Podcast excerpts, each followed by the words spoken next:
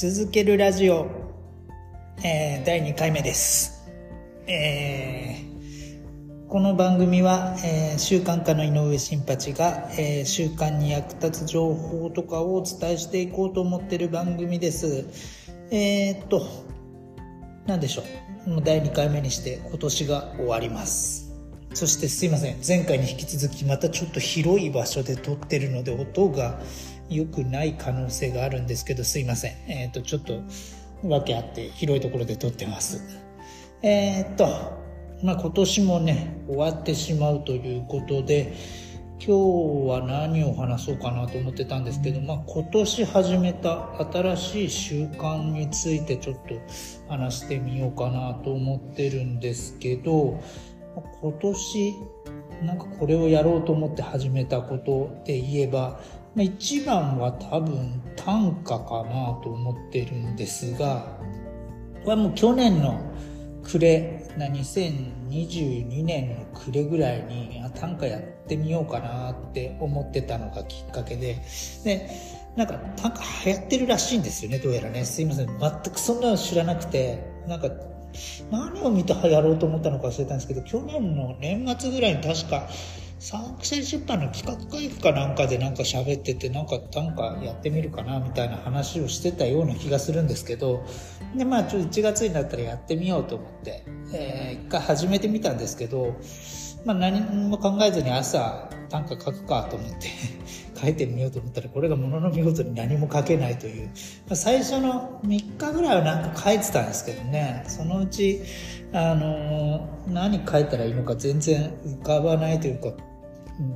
何にも書けないなってなって自然に消滅してしまったんですよね。で、まあ、気が付いたらもう書くの忘れてて。で、まあ、3ヶ月に1回あの振り返りみたいなことをやっててなんかあの3ヶ月でどんなことができたんだろうみたいなのをあの、まあ、ちょっと小さなあの家の大掃除みたいなのとセットで、えーまあ、毎年、えー3月6月9月12月の最後の日曜日にそういうのをやるって決めててでちょっとその3月の終わりの時の振り返りの時にそういえば短歌書こうと思って始めたけどやってねえなっていうのをちょっと思い出してでたまたまその頃に読んでた本にあの短歌も習慣で毎日書くようにしてあの書かないと気持ち悪いぐらいのところまで持っていくといいみたいなことが書いてあったんでやっぱこれ短歌も習慣なんだなっていうのをちょっと思ってであのまあ、何もこう浮かばないのは浮かばないので、まあ、ちょっとまあそれをどうにかしようと思って始めたのが毎日あの短歌の歌集を読むっていうのを習慣で始めてみてであのーまあ見開きなり4ページなりあの短歌集を読んで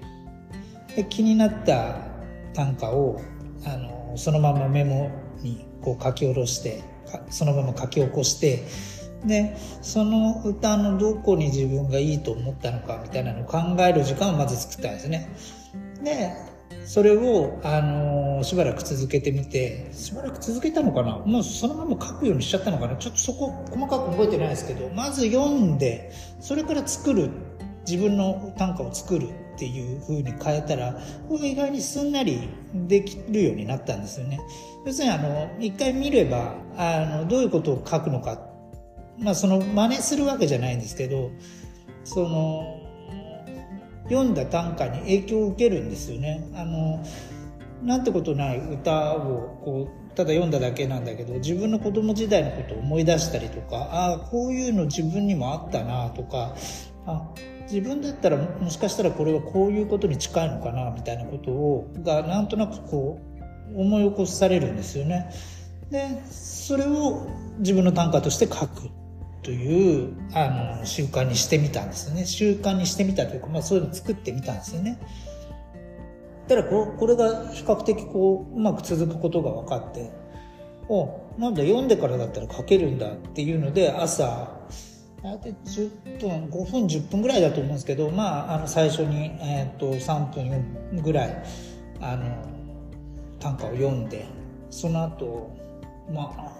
かかる時は結構かかるんですよね。なそれでもうまくまとまらない時はものすごい時間かかるんですけどパッと出てくる時は本当に最近とかは結構すんなりもうポンとあの自分の歌が作れたりそれいいのか悪いのか分かんないですけどねポンとでできてしまうでできるようになってきたっていうのがあって、まあ、だから最近は短ければ5分とかで終わることもあればまあ、かかっちゃう時は本当に30分ぐらいそのことに時間がかかったりとかして朝結構本当にバタバタになることもあるんですけど、まあ、でもこれで比較的うまくその毎日1個短歌を書くっていうのが4月からなのでもう8ヶ月？8ヶ月だから240か歌で作ったことになるんですよね。だからこれは比較的うまくで続いたやつなんじゃないかなと自分では思ってるんですけどこれはいい発明をしたなと思ってるんですけどあのまあねあのどうしようもないやつでも、まあ、240個もあればねなんか中にはあのそこそこもうこれはよくできたなみたいなものもあるのでまああの出来の悪いやつはもう見なかったことにすればいいだけの話なんであの、まあ、毎日やっていくとあの比較的あのいいものも起こりやすい、まあ、要は数打ち当たるなんですよね。だから、まあ、とにかく毎日とにかく作るということさえ365日やれば365個はできるわけなんでだからまあその質とかはあまり考えずに時々でも本当にお自分でもなんかおこれはいい感じでできたなみたいなのあるんですよ時々。ねそういう時のことだけ活かせばいいだけの話なので、まあ、とにかくやるっていうことが毎日大事だなとは思っててこれは今年始めた習慣の中ではうまくいったやつですね。でもう一個今年の頭に考えてたのがもうちょっと写真のことをしっかりしようと思ったんですよね。これはどちらかというと自分の写真をというよりも写真の向き合い方というか人の写真をまちゃんと見ようと。うんでもこれがどうしていいものかがわからないままこれはずっとうまくいかなかったんですよね。どうやったら写真とちゃんとこう向き合うっつったら変ですけどね。なんか写真とちゃんとこうお付き合えるのかなみたいなのを考えててなかなかこれはどうやっていいものかっていうのがうまく考えられなかったんですけどこれは7 6月の振り返りの時にもういよいよちょっとなんかこれはどうにかしなきゃいけないなと思って7月からちょっと新しい習慣を自分の中で始めたんですけどこれは、えっと、7月からあの毎月頭ぐらいにあのサンクチュア出版で会議があるのでそこに行くのであの都内に出ていくんですけどその都内に行ったついでにあの何か気になる写真展を1個見つけて、えー、写真展を見に行く。でこの写真展をただ見に行くんじゃなくて写真展を見てその写真展についての評論というかレビューというか、まあ、もう要するに書くことを前提に写真を見る。今まではまあ別にそんな写真を見ても何か、えー、と書き起こしたりとかこう感想を書くようなことはほとんどしたことなかったんですけど、まあ、その言葉にすることを前提で写真を見るっていうのを7月からちょっと自分で一個決めて、えー、やってみることにしたんですね。で要するにあの漠然とそのねあのきちんと向き合うってあまりにも漠然としててあの捉えどころがないどうしていいのかわからないっていうことなのでこれをま具体的な形にした方があの、まあ、行動っていうのは起こしやすいというか結局あの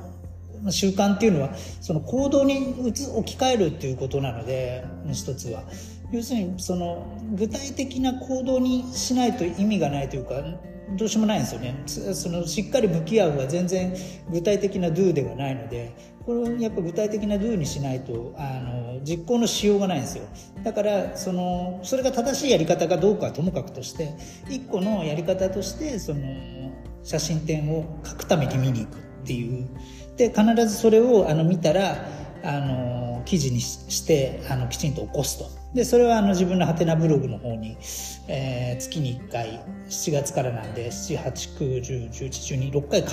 今のところ6回分あの写真展を見てそれをも書くということをやってるんですね。だからこれはちゃんと6ヶ月間月に1回続いてるのでこれもだからまああのうまく習慣化できてえー、続いていけてることになってるんですよね。だからあのきちんとこう続ける思考をしてるわけですよ。うん。まあ、とにかくその漠然とした目標みたいなものが去年の暮れにあったんですよね。その短歌をやってみるっていうのとその写真ともうちょっとしっかり向き合ってみるっていう。でこれをだから、あのー、きちんと習慣っていう形に置き換えて、えーまあ、短歌の方は毎日、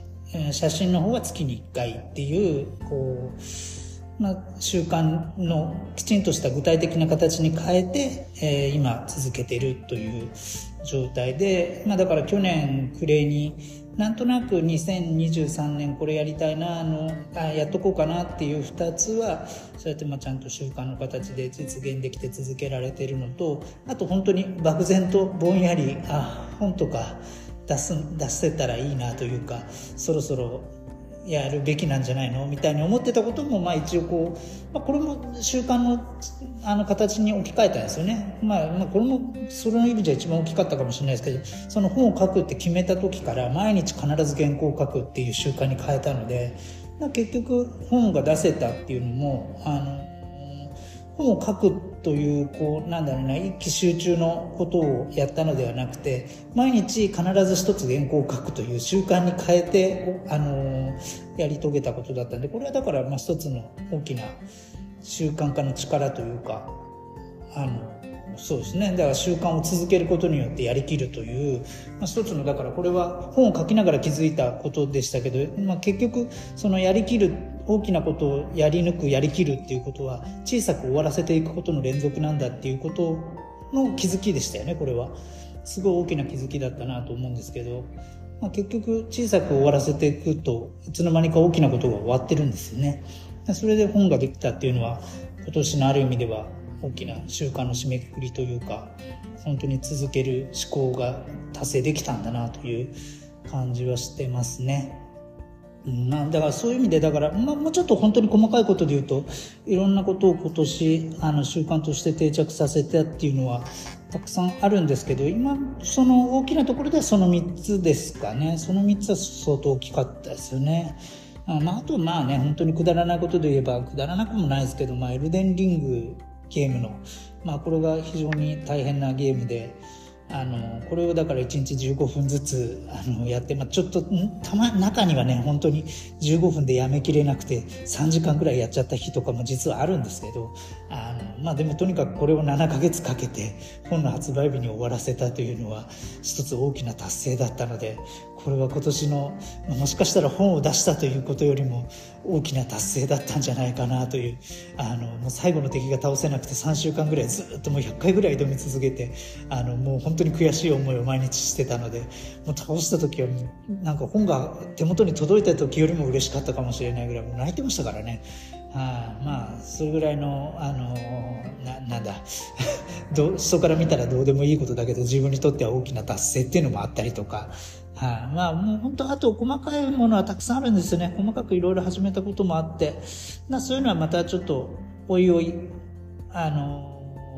お伝えしていければなっていうのと、まあ、ノートの方にねまだちょっと整理しきれてないこととかもあるので、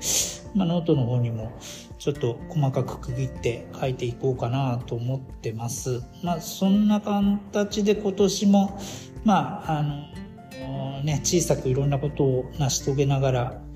えー、ぼちぼちいろんなことを終わらせて、で、本当に今年も終わっていこうとしているわけですけど、まあ、やりきったなという思いはありますね。はい。まあ、悔いはないというか、十分やったからもう、今年はもういいかな、みたいなところはあります。で、まあね、これがでも来年、あの、またちょっと次、また小さくいろんなことを始めて、なんか、